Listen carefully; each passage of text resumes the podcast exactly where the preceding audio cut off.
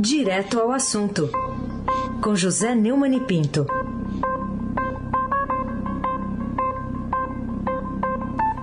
Neumani, bom dia. Bom dia, Raíssen Abaqui, Carolina Ercolim. Bom dia. Laís Gotardo, Almirante Nelson e o Transatlântico no Sul.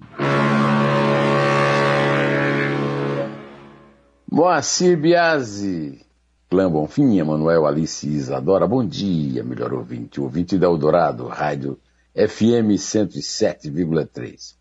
Raíssen Abaqui, o craque. Vamos começar com uma análise sua dessa operação de ontem, em que Ciro e Cid Gomes foram alvo da Polícia Federal numa operação sobre ah, o estádio do Castelão, lá em Fortaleza.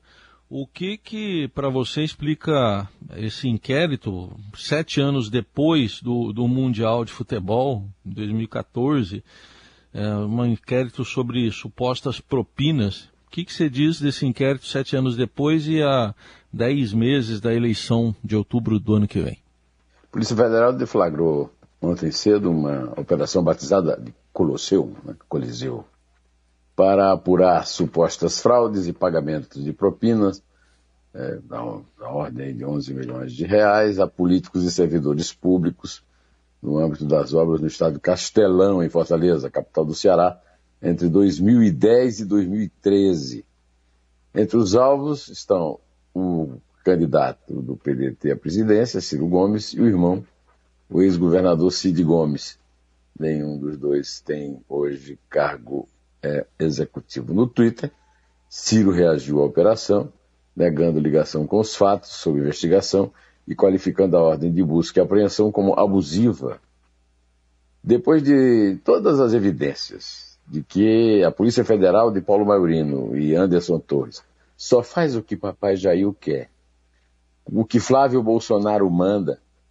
Imaginar que lava-jatistas servindo Moro promovem caça a Siricide é cinismo ou cachorrada. Mas o próprio Ciro caiu nessa esparreira tentando comprometer Moro, que entrou na disputa na frente dele nas pesquisas e não tem mais voz de comando na Polícia Federal há 19 meses. O Moro saiu em abril do ano passado.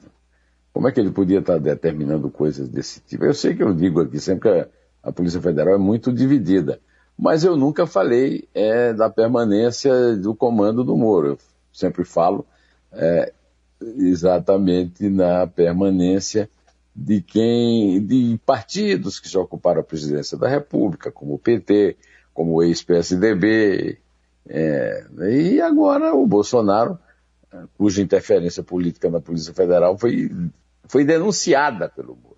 Bom, mas é, aberta a temporada de caça à oposição na eleição de 22. Essa que é, esse é que é o título aí que eu chamaria. Carolina Ercolim, tintim por tintim. Queria te ouvir sobre o desembarque de Geraldo Alckmin do PSDB após 33 anos, abrindo um caminho para ser vice do ex-presidente Lula. O que, que, você acha dessa mudança? O que, que ela revela a respeito da legislação eleitoral na democracia e esse cenário que vai se desenhando para 2022?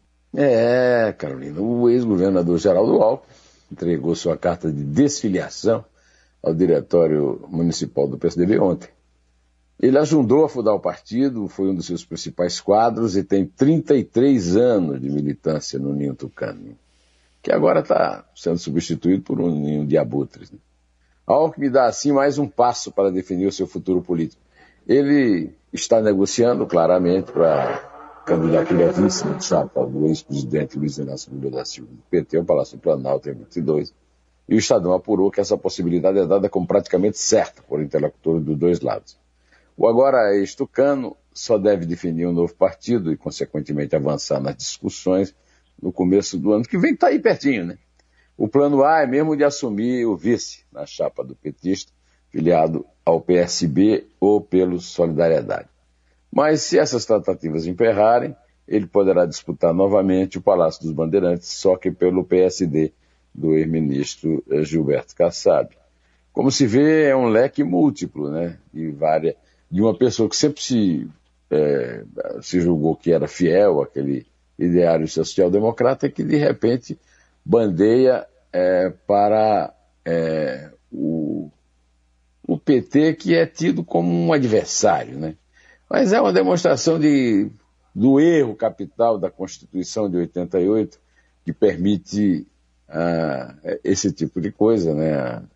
a, verdadeira promiscuidade partidária e o vai e vem, é, por siglas e partidos.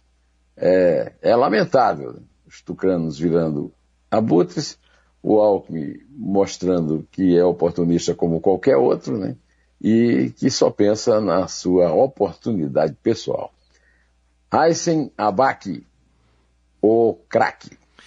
Vamos falar agora sobre a discussão a respeito do passaporte vacinal. O STF formou maioria, o julgamento no plenário virtual termina hoje é, mas liberou né, um atestado, liberou do atestado o pessoal que mora no Brasil, né, Neumann? E pode optar pela quarentena? É, uma quarentena de cinco dias é ridículo e o ministro é, Luiz Roberto Barroso devia saber disso. Bom, ele é que é o dono da decisão dele e, a apresentação de comprovante poderá ser substituída por apresentação de um teste negativo, seguido de uma quarentena de cinco dias e só terminaria com outro teste negativo. Na verdade, precisava de uma quarentena de 14 dias e eu quero saber como é.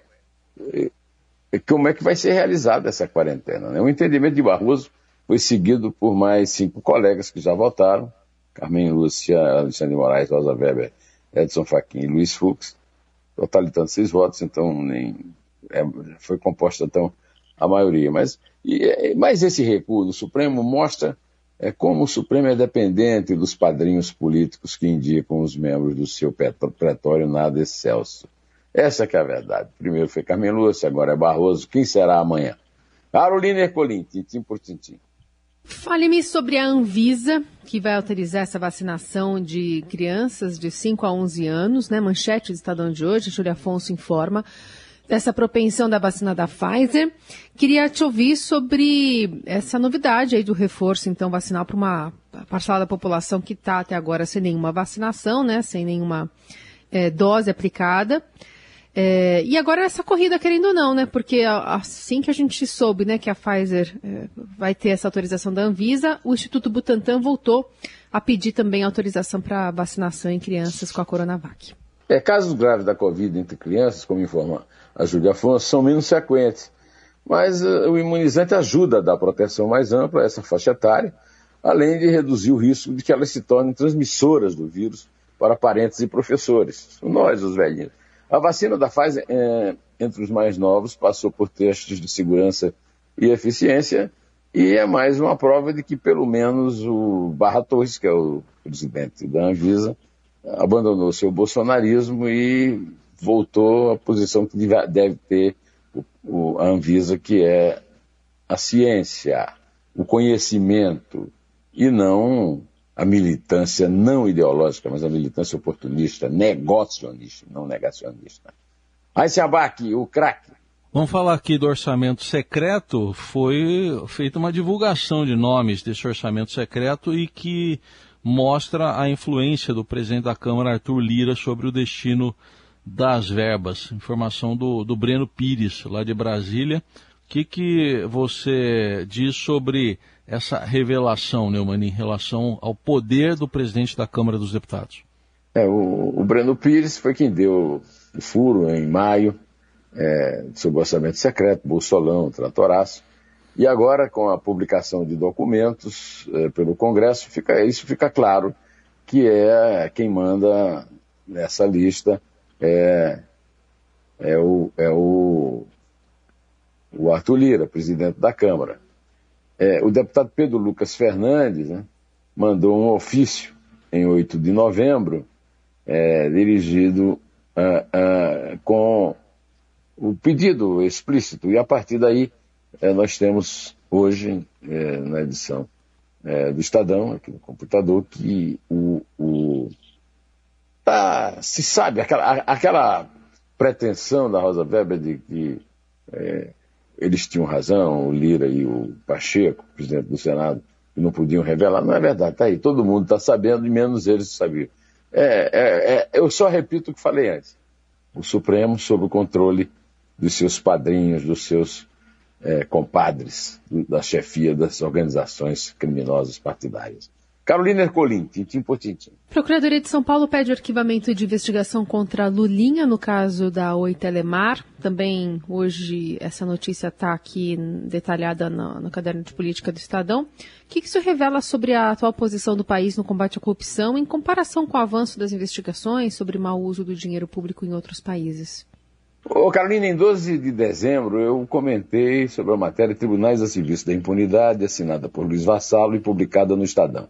Voltamos aos fatos levantados pelo jornalista. Condenações de 277 anos de prisão por corrupção em processo da Lava Jato, confirmadas por desembargadores do TRF3, STJ e STF, foram canceladas depois que garantistas, entre aspas, eh, liderados por Gilmar Mendes, julgaram o Moro parcial. Como sempre pode piorar, o Estadão de hoje traz a notícia de que a Procuradoria em São aliás, de ontem, né? É, que a Procuradoria de São Paulo pediu arquivamento de investigação contra Lulinha, no caso Oi Telemar. Foi uma investigação aberta, e nós aqui temos comentado muito, você testemunha isso já, em 2019, para apurar o repasse de 132 milhões de reais da Oi Telemar para a Gamecorp, empresa do Ronaldinho do Lula, o Luli. Com Lula à frente nas pesquisas para a disputa à presidência da República em 2022, tem sempre um procurador neste caso, procuradora, puxando o saco com a intenção de se cacifar para uma vaga de Procuradoria-Geral, né, na República, Procuradora-Geral da República. O famoso mercado persa de indicações, do qual eu falo sempre aqui, as cortes superiores. A Lava Jato só continua de pé internacionalmente, viu, Carolina? Recentemente, Ricardo Alberto Martinelli, filho do ex-presidente do Panamá, Ricardo Martinelli, se declarou culpado para assim diminuir sua pena perante um tribunal de Nova York cidades onde se encontra preso por lavagem de dinheiro no caso de corrupção, sabe de quem? Sabe de quem? Da Odebrecht. Ricardo confessou que com seu irmão Luiz Henrique abriu contas em paraísos fiscais em nome de empresas de fachadas para ocultar mais de 28 milhões de dólares de propinas recebidas da Odebrecht em troca de concessões de obras públicas. Começamos com corrupção, terminamos com corrupção, mas a corrupção, segundo o Bolsonaro, oh, no meu governo não existe mais, não existe mais. Mas existe. Não existe mais, mas existe. Vamos contar, cara. É três? É dois. É um. Um. É.